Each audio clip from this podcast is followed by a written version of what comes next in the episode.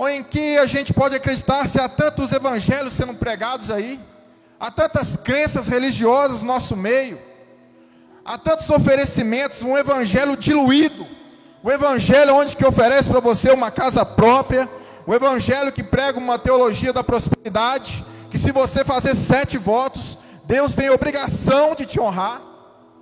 Então, em que vamos acreditar? A carência do homem moderno é no que acreditar. Mas a resposta certa é acreditar no Senhor, que é autor e consumador da nossa fé. E a segunda carência que eu quero falar só um pouquinho antes de entrarmos na carta é a carência da comunhão. Querido, nós nunca tivemos tão ligados um com o outro. Via WhatsApp, Facebook, Twitter, tantas maneiras de comunicar, não é? Você manda uma mensagem, rapidinho. Mas nós nunca estivemos tão distantes do outro. Nunca tivemos tão distantes.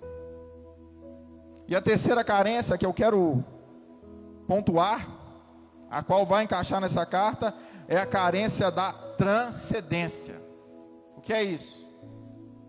A carência da transcendência, irmãos, nós nunca tivemos tão atarefados. Nós nunca tivemos com tantas obrigações para fazer na nossa vida que nós não temos mais tempo. E um tempo é algo que nós temos que administrar, porque nós também somos mordomos do tempo. Nós vamos prestar contas a Deus com o tempo que nós temos, com o que nós estamos fazendo com o tempo, a quem como estamos cultuando o nosso tempo, a quem nós estamos dado o nosso tempo. E essa é a carência, talvez assim, nos dias de hoje, a mais atual. A carência da transcendência é uma carência que o ser humano precisa trabalhar para possuir, precisa trabalhar para ter um tênis melhor, para ter um carro melhor, para ter uma roupa melhor, para ter um iPhone melhor, para ter um celular melhor, e enquanto isso o tempo vai por rala abaixo. E Paulo escreve a Timóteo dizendo: porque nada tem trazido do mundo, nem coisa alguma podemos levar dele. Nada, irmão, nada. Nada. Eu conheço uma família que hoje perdeu um, uma esposa. Um marido que perdeu uma esposa. Eu tenho certeza. Ele tem dinheiro, ele tem uma condição boa. Uma condição boa. Se alguém chegasse para ele, troca tudo isso que você tem para salvar a vida da sua esposa, ele daria.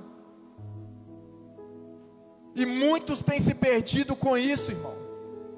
Muitos não têm mais tempo de adorar a Deus, não têm mais tempo de ler a palavra, não tem mais tempo de cultuar a Deus na casa de Deus.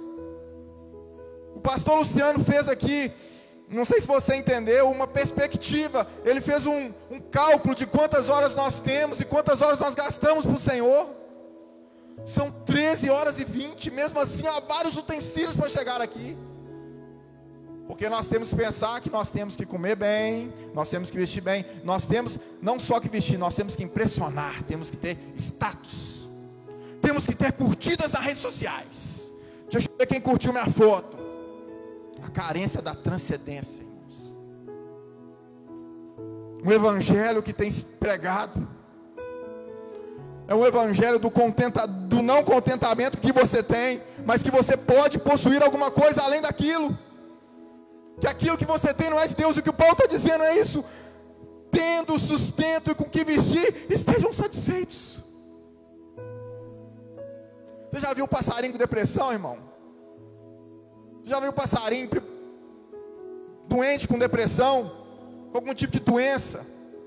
O ser humano nessa luta inesperada por algo, por algo, por alguma coisa, pelo trabalho, para adquirir, por fazer, por ter, por mostrar que é mais, que, que, que tem mais do que os outros, a disputa. Não é isso que Paulo está dizendo a Timóteo? Esteja contente, Timóteo. Esteja alegre. Como ele diz em Filipenses. Eu tudo posso naquele que me fortalece, mas nós invertemos. Eu tudo posso naquele que me fortalece. A casa, o carro, não. Ele está falando de dificuldade também. Ele falou: Eu sei estar contente em toda e qualquer situação.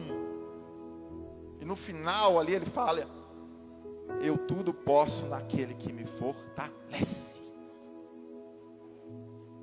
Mas hoje nós queremos pegar o versículo para nós e dizer: Olha, eu posso tudo naquilo que me fortalece. E muitos têm se perdido em meio a tudo isso, irmão.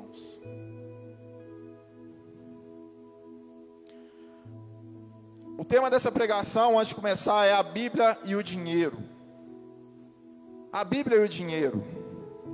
O Senhor deixou normas, regras para o cristão que nós devemos segui-las. O dinheiro pode ser uma bênção ou pode ser uma maldição. O problema, irmão, é que o dinheiro deixou de ser um bem necessário, um progresso, para ser um status. Hoje o dinheiro é um status. A pessoa compra um carro do ano, ela quer ter um carro melhor. Nada contra isso, querido. Nada de fazer, você fazer uma boa faculdade, de você trabalhar, adquirir as suas coisas, nada. Mas quando isso começa a virar avareza, quando isso começa a tomar o lugar do Senhor na sua vida, quando isso começa a roubar a sua fé, quando isso começa a atrapalhar a sua vida espiritual, eu não posso ir na igreja porque eu não tenho mais tempo. Eu não posso fazer isso porque eu não tenho mais tempo. Eu não posso evangelizar porque eu não tenho mais tempo. Tem pessoas que fizeram do dinheiro o sentido da sua vida, a razão da sua vida. Se corromperam por dinheiro. Estão cegas por causa do dinheiro, irmãos. E isso tem entrado no meu evangelho de uma forma sutil, de uma forma rasteira, e dizendo: olha, vocês podem possuir, vocês podem ter sim, e nada contra isso. Deus é abençoador. Qual o filho que se o pai lhe pedir peixe lhe dará cobra, ou se pedir pão lhe dará pedra? Mas Deus não está disposto a satisfazer os seus mimos espirituais, os seus mimos materiais. Ele é soberano, ele abençoa quem ele quer, da forma que ele quer.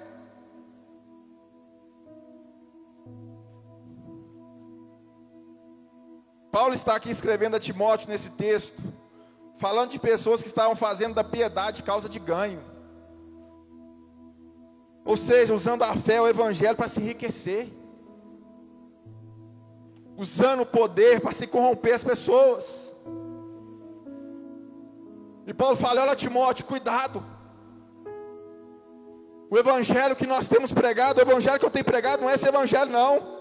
As pessoas estão se corrompendo. E ele vai dizer que o amor ao dinheiro é a raiz de todos os males. Paulo fala como um homem que conhecia a natureza humana.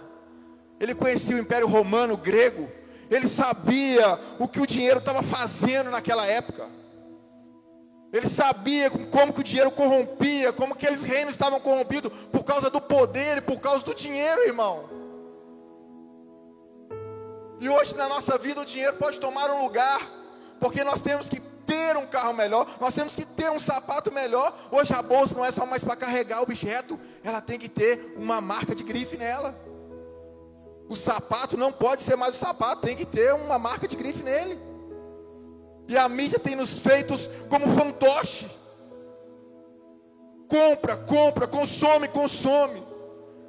Irmão, nos anos 70, nós vivíamos, só para você ter uma base, nós vivíamos com a cada. Não sei se o seu pai era assim, mas o meu pai trabalhava e minha mãe não trabalhava em casa. Hoje, 70% das famílias tem que ter duas rendas em casa.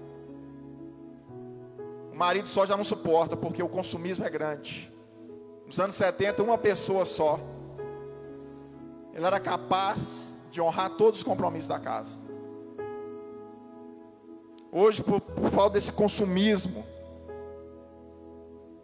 já o marido já não consegue, não, tem que pagar o celular, tem que pagar isso, tem que pagar aquilo, a esposa tem que trabalhar, apertou. Entra no cartão de 10, 15 vezes. Não, aqui parcela de 24 meses, vem cá. É sem juros. Não é sem juros, não, irmão. Tem juros sim. E isso vai te consumir o tempo, a ganância, o dinheiro.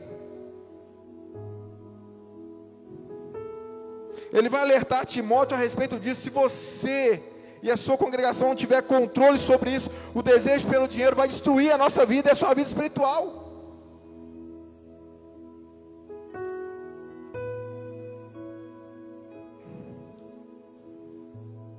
Temos trocado hoje em dia o que tem valor pelo que tem preço. Tem preço, mas não tem valor. Hoje as coisas que valorizam, sentar numa mesa com tempo, com a sua família, almoçar, porque não tem mais tempo. Temos trocado o que tem preço pelo que tem valor. Essa é a nossa realidade.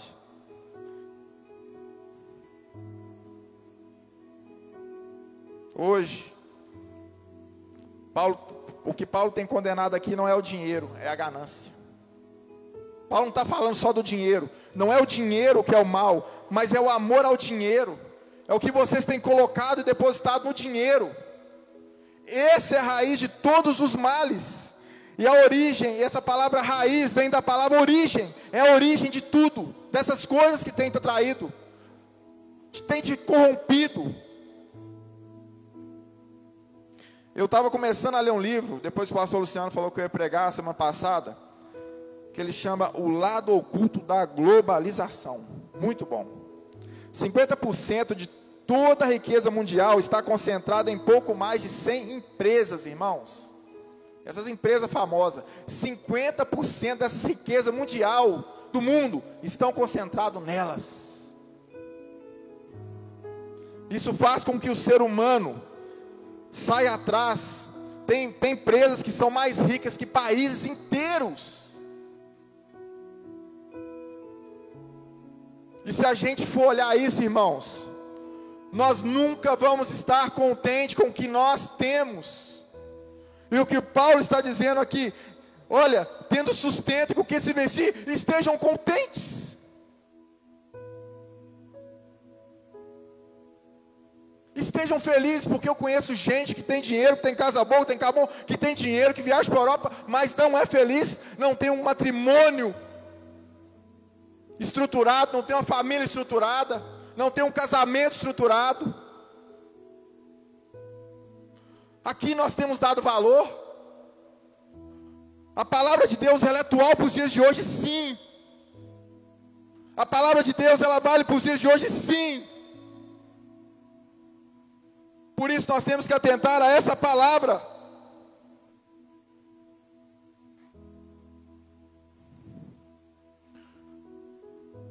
E eu queria dizer bem rápido sobre a ganância.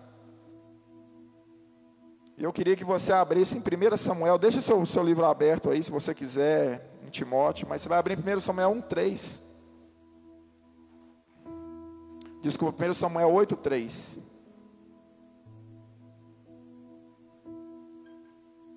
Primeiro Samuel 8,3 diz assim: Porém seus filhos não andaram pelos caminhos dele, antes se inclinaram à avareza e aceitaram suborno e perverteram o direito.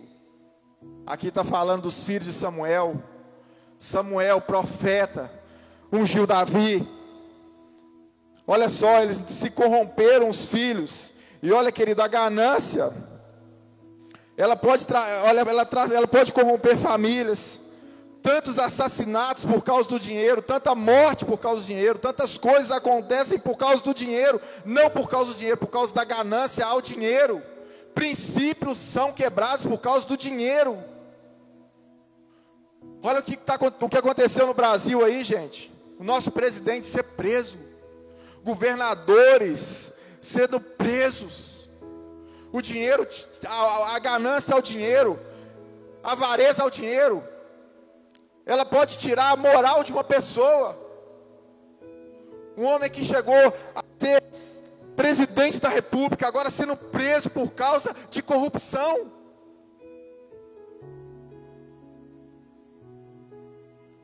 Tem um filme que eu não sei se você já viu que chama Os Corajosos. Quem já viu Os Corajosos? Muito bom, né? No final daquele filme tem um homem e ele com muita dificuldade com a esposa dele conseguiu um emprego bom. E ele, não, graças a Deus. Só que aí o patrão dele, o gerente, chamou ele: vem cá, nós queremos te promover. Ele, ó, oh, que bom, nós gostamos do seu trabalho, você é eficiente, você chega no horário. Só que tem um porém, meu amigo. Vai chegar a 10 caixas. Você fala que só chegou oito e separa dois para o lado. Aí ele assustou. Mas você pode pensar até amanhã. E ele foi embora. Chegou na cadeira e falou: Olha, minha esposa, o que, que eu faço? Foi uma luta para eu conseguir esse emprego. Agora eu vou ter que envergonhar o nome do Senhor. Em vez de eu colocar dessa, vou ter que colocar oito caixas.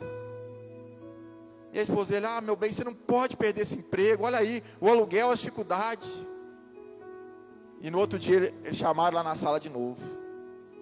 Na hora que ele chegou ali na sala, irmão, patrão dele, e aí? Já tem a resposta? Ele falou sim. Eu não posso envergonhar o nome do meu Deus. Eu não posso blasfemar com o nome do meu Deus. E o patrão dele falou assim: Olha, parabéns, que já é a sétima pessoa que passa por essa sala. E nenhum tinha feito o que você fez. E ele foi honrado e promovido pela honra que ele estava ali exercendo naquele momento.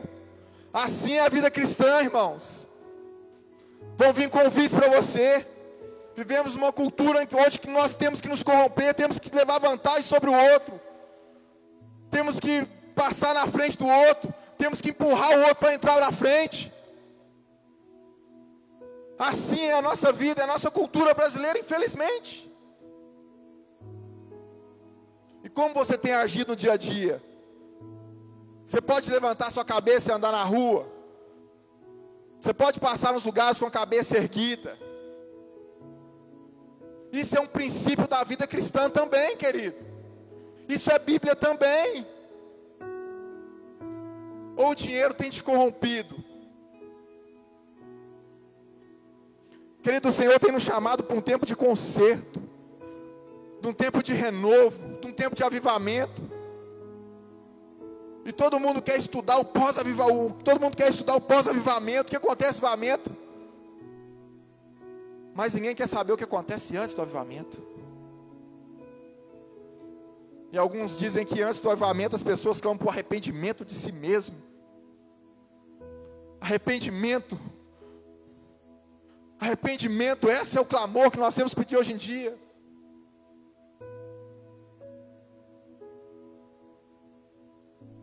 O dinheiro pode se tornar uma idolatria, sabia, querido? Eu estou bem se eu tenho dinheiro. Se eu não tiver dinheiro, eu não estou bem. Jesus comparou as riquezas com Deus, com o Senhor. Não podeis servir a dois senhores. Senhores, a dois senhores. Ele está comparando a riqueza a um Deus, a um Senhor também.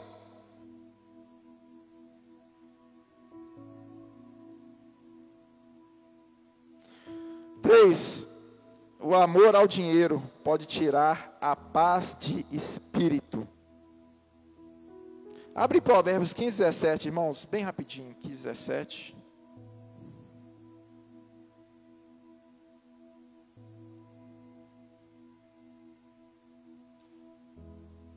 Provérbios 15, versículo 17. Olha o que diz aqui, ó. Melhor é um prato de hortiças onde há amor do que boi cevado e com ele o ódio. Vamos atualizar? Melhor comer alface, melhor comer arrozinho com feijão todo dia, do que uma picanha gorda e não ter amor dentro de casa. Melhor você comer seu arrozinho com feijão, levantar a cabeça, estar contente todos os dias pelo que o Senhor tem feito na sua vida. É isso que a Bíblia diz. É isso que a Bíblia diz. Quarta e última.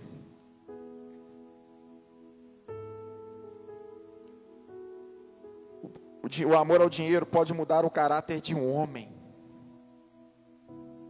Está em Provérbios 22, 1. Vou ler rapidinho. Se você quiser abrir, fique na liberdade.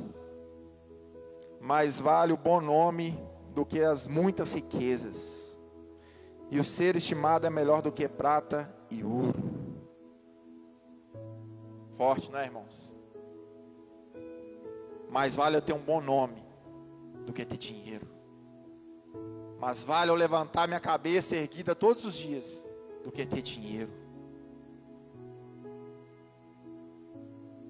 Quantos pobres você conhece, pessoas pobres, que são honradas, que saldam as suas dívidas, que educam seus filhos com princípios. Quantas pessoas ricas e desonestas, irmãos. Olha o nosso cenário político brasileiro, querido. Quantos governadores que foram presos por corrupção, que deram um anel para esposa de 800 mil, que gastaram não sei quantos mil no exterior. A ganância, o dinheiro, pode mudar o caráter de um homem, pode corromper o caráter de um homem. E eu não estou falando de escala mínima ou grande, ou grande ou pequena. Pode ser num grampo, num alfinete. Pode corromper o seu caráter as suas atitudes com o dinheiro, em relação ao dinheiro.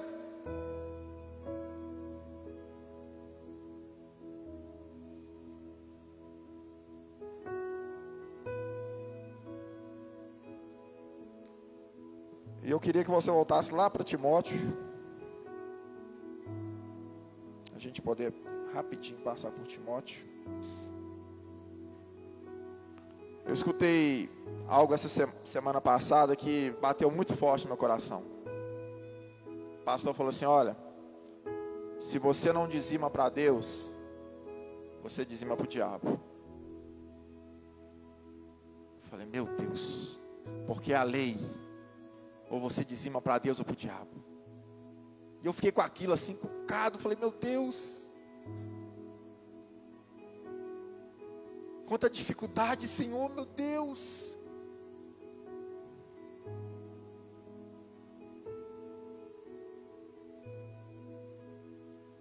Caminha aqui comigo no versículo 10. Porque o amor ao dinheiro é a raiz de todos os males, alguns nessa cobiça se desviaram da fé, e assim mesmo se atormentaram com muitas dores. Tu, porém, homem de Deus, foge dessas coisas Antes segue a justiça, a piedade, a fé, o amor, a constância e a mansidão. Princípios não podem ser quebrados. Princípios não podem ser trocados. Princípios não podem ser mudados. E a palavra de Deus, ela tem princípios e nós temos que apoiar a nossa fé nos princípios da palavra de Deus. Não podemos mudar aquilo que a gente crê, porque achamos que isso vai, vai ser melhor. Tu, porém, segue a justiça, foge dessas coisas. Não que o dinheiro seja ruim, o dinheiro é bênção, mas ele pode se tornar maldição na sua vida. Ele pode tomar o lugar de Deus na sua vida. Quantas pessoas desviaram da fé por causa do dinheiro?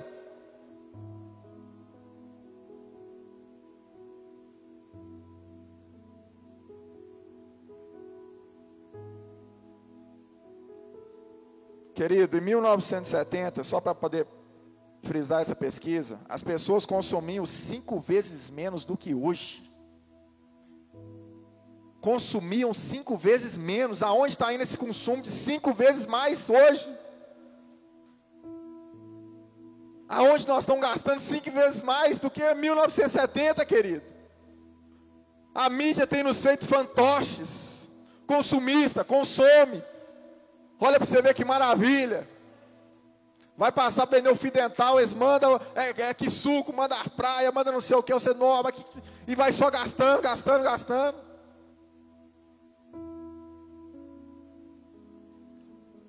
Só que eu quero falar algo essa noite, de algo que não tem preço estimado, de algo que nada, nem um ser humano do mundo pode pagar. Foi o sangue de Jesus na cruz do Calvário. Nada, nada, nada, nada teve esse preço, esse valor. Nada, querido. E sabe o que, que diz aqui em 1 Pedro? Eu vou ler para vocês. Sabendo que não foi mediante coisas corruptíveis, como prata, ouro, que fossem resgatados do vosso fútil procedimento que vossos pais legaram, mas pelo precioso sangue, como cordeiro sem defeito, sem mácula, o sangue de Cristo O sangue de Cristo, querido, foi que nos comprou. Por isso nós temos que dar a nossa vida, dar o nosso amor, dar tudo para Ele sem reserva. Não foi por essas coisas aí fora que nos comprou. Foi Deus derramando o cálice da ira sobre Jesus e trazendo sobre as nossas vidas o perdão. É esse evangelho que tem que ser pregado hoje um evangelho, isso aqui não tem preço nenhum, ninguém pode pagar. Jesus pagou e comprou a nossa dívida, Ele rasgou a nossa cédula, a cédula que era contra nós, Jesus rasgou.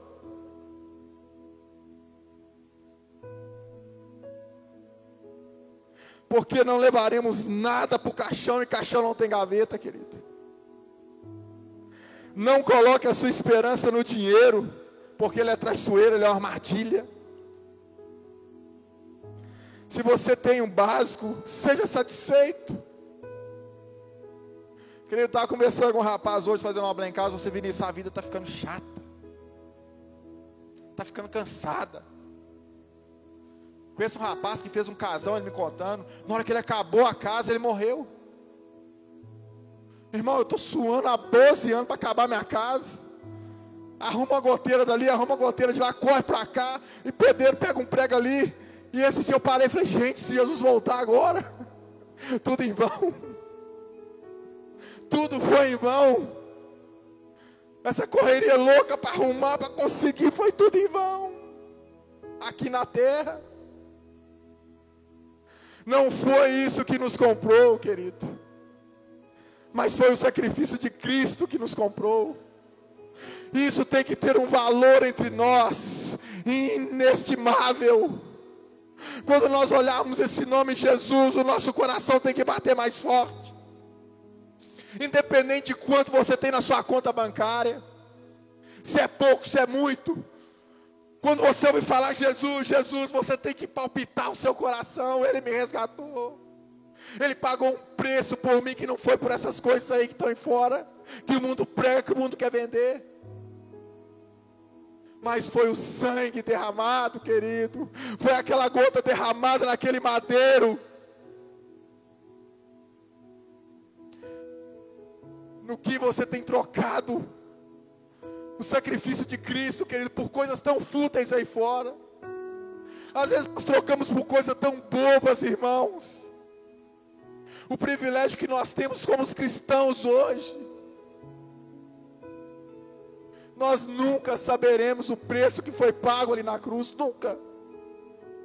Nunca.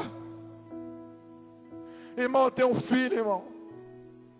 Eu dificilmente daria, tem dois filhos, dificilmente eu daria um filho para ser morto para esse mundo.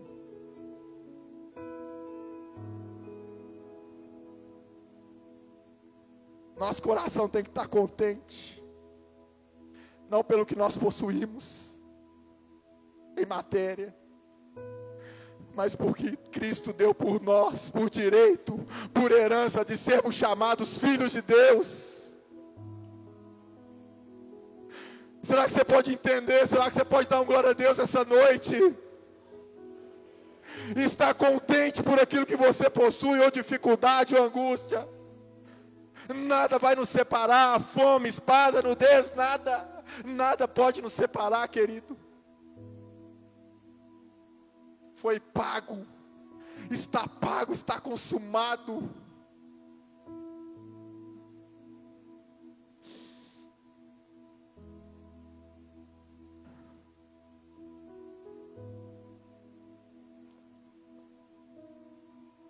Às vezes a gente diz assim: comereis o melhor dessa terra.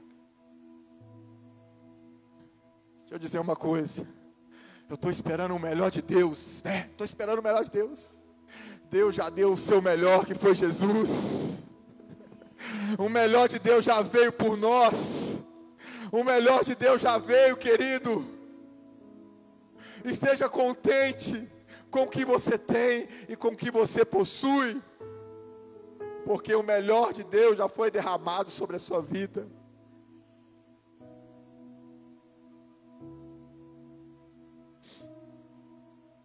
Queria chamar os músicos. Coloque-se sobre seus pés, querido.